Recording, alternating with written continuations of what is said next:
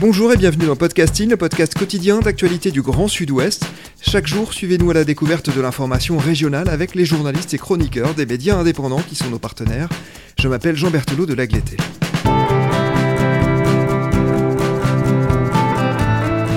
Nous avons le plaisir d'ouvrir aujourd'hui notre antenne à un nouveau partenaire, un magazine qui s'appelle Famosa. Nous allons en parler dans quelques instants.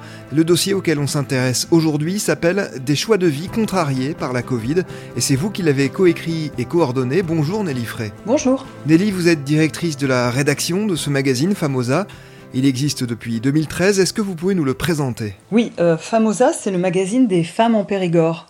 C'est un magazine qui a été créé par un groupe d'amis en 2013 pour parler des invisibles, celles qui étaient peu présentes dans les médias et qui pourtant euh, faisaient des choses très intéressantes et dont on parlait euh, pas suffisamment. Voilà. Comment a évolué euh, Famosa depuis ses débuts en 2013 donc Famosa, d'abord, s'est fait une, place dans le paysage médiatique du Périgord. C'est quand même un ovni, c'est un, support qui, n'existait pas. C'est d'abord c'est un, magazine, hein. c'est un magazine sur papier glacé qui, a de belles photos, qui a vraiment misé sur, euh, sur euh, l'apparence. Quoi, hein. On voulait vraiment jouer la carte de la différence.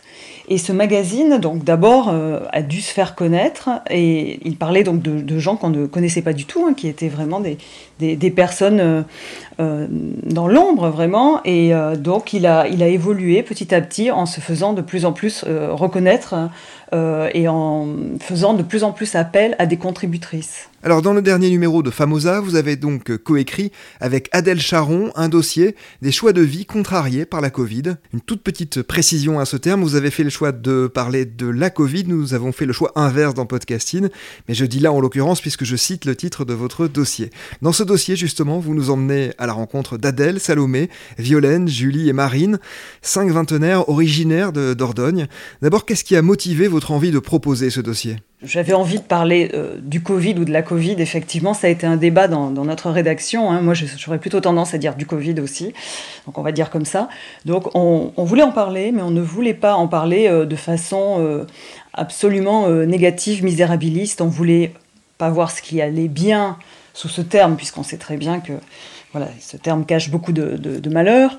Mais on voulait quand même voir ce qui se passait pour les jeunes, que l'on faisait beaucoup parler c'est-à-dire, on, supposait effectivement des situations de grande détresse, mais on les interviewe rarement sur ce sujet-là pour euh, que ces jeunes-là disent finalement comment ils vivent cette crise. Et c'est cette envie-là qui, a donné lieu à ce dossier.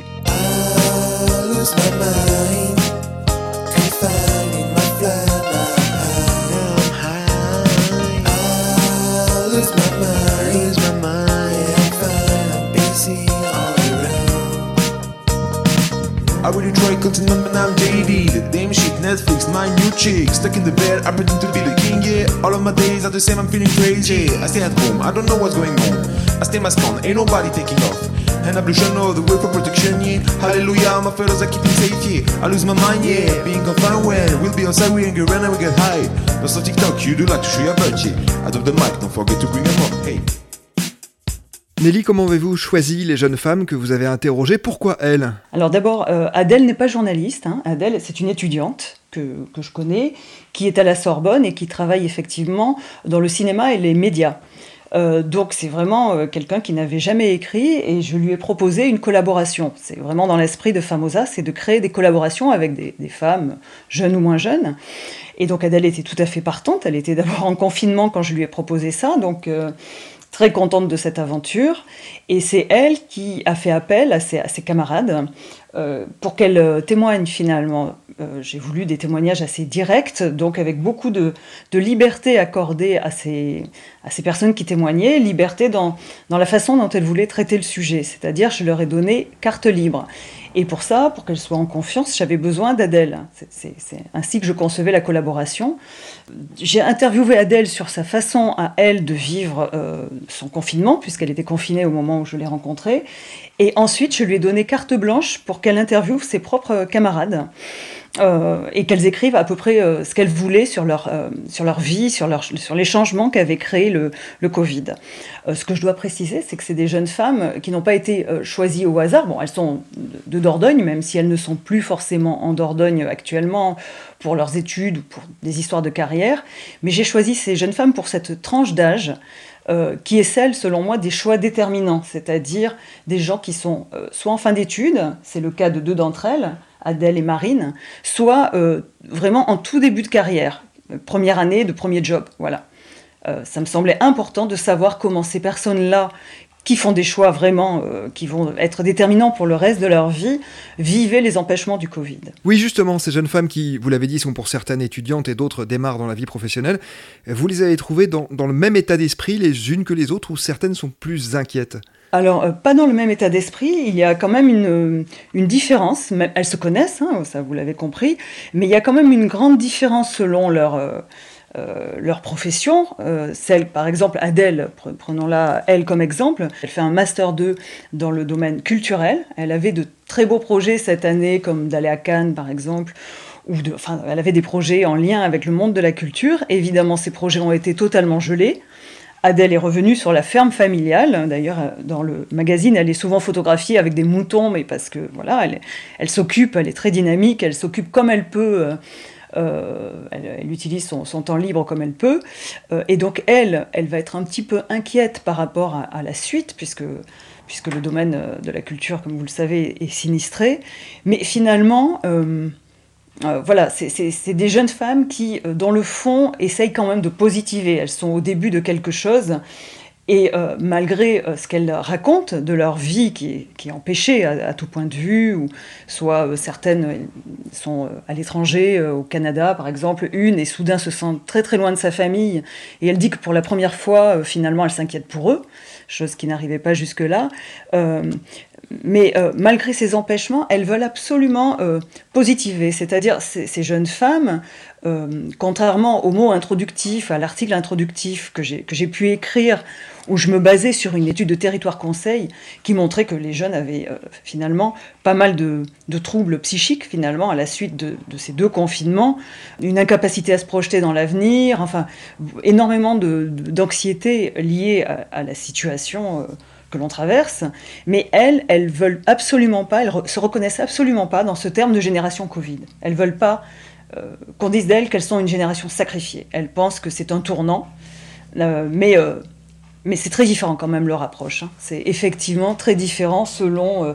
par exemple, il y a une jeune prof que j'interviewe, qui est une prof de PS, qui démarre vraiment, c'est sa première année, et elle, elle est très inquiète, non pas pour elle, mal à s'intégrer évidemment dans, son, dans le milieu prof euh, à, cause de la situation, mais elle s'inquiète beaucoup pour ses élèves, parce qu'elle les voit décrocher, elle les voit euh, euh, peu motivés, elle s'inquiète beaucoup pour ce qu'ils vont devenir finalement. Hmm.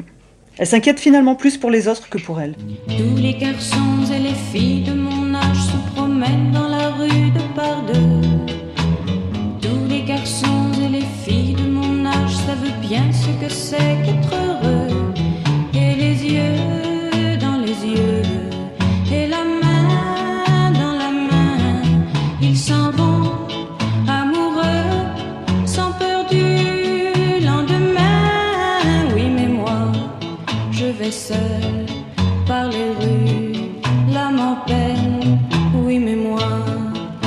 Vais seul car personne ne m'aime. Alors il y a un sentiment qui semble se dégager chez ces jeunes femmes, c'est celui d'avoir été en quelque sorte lâchées par les générations précédentes. C'est une impression que vous avez eue en les rencontrant euh, ou en les interviewant?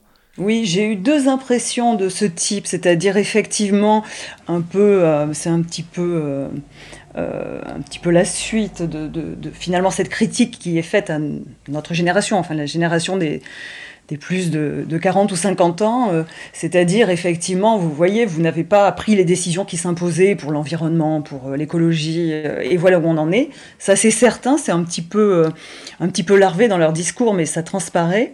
Une prise de conscience, certaines parlent d'une réelle prise de conscience. Et l'autre, l'autre sentiment, c'est elles ont souvent l'impression qu'on parle à leur place. Et finalement, cette façon de les, interviewer sans être directive, ça leur convenait assez parce qu'elles pouvaient réellement dire ce qu'elles avaient sur le cœur. Et, certaines, finalement, nous ont parlé, euh, euh, ont parlé de, choses euh, sur lesquelles on ne les interrogeait pas. Par exemple, une nous a dit qu'elle avait, avait trouvé son, premier job, donc c'était très bien, et son prochain projet, c'était d'avoir un bébé. Et là, elle ne pensait plus du tout euh, à devenir mère dans ce, dans ce contexte. Donc vraiment, elle, formule des, angoisses, mais elle les formule de façon euh, assez inattendue. C'est pas uniquement euh, là dans le présent par rapport à leur boulot. c'est vraiment des choix d'avenir aussi qui leur posent question. certaines, comme par exemple Adèle, qui est revenue sur, sur la ferme de, de son père, nous dit mais moi, je me demande si finalement je ne vais pas revenir euh, m'installer euh, en Dordogne. Finalement, j'y suis pas si mal et, puis c'est sécurisant. Euh, voilà. Donc, il peut y avoir effectivement de, grands changements de voie liés à cette crise. Oui, justement, une chose m'a frappé en lisant votre dossier. Une seule de ces jeunes femmes, Adèle, vous venez de le dire, qui sont toutes originaires de Dordogne, hein, a choisi de revenir passer les confinements dans ce département. Elles vous ont expliqué pourquoi? Alors c'était le deuxième confinement. Hein. Euh, presque toutes, je crois, avaient passé le premier confinement euh, dans, la famille. Et là, pour le deuxième confinement, alors c'était différent, c'était plus un début d'année scolaire pour certaines, où, où, elles venaient de trouver un premier emploi. Donc pas question finalement de, s'isoler euh, en Dordogne. Euh, bon, certaines sont, loin euh, et ne, peuvent pas finalement se, passer de, ce premier emploi, même si elles le font en télétravail, ce qui est très frustrant par exemple, euh, il y a une laborantine, enfin une, fille qui passe une, thèse euh, en biologie euh, qui, qui, doit poursuivre sa thèse, même si elle est un peu loin de son labo. voilà, il faut quand même qu'elle garde la motivation. Et, et enfin, certaines ont trouvé un job en lien avec le Covid. C'est le cas de Marine, qui a terminé sa maîtrise en santé environnementale, qui est finalement euh, en plein hiver québécois et qui est toute contente quand même d'avoir trouvé un premier emploi en santé publique dans le traçage des cas contacts, par exemple. Voilà. Donc euh, finalement, pour certaines, euh, le Covid va peut-être constituer une opportunité de, travail et donc pas question de revenir dans la famille. Et puis ensuite, c'est pas toujours simple pour elles aussi à cet âge-là, de revenir chez ses parents. voilà. beneath the outer through every passing dawn.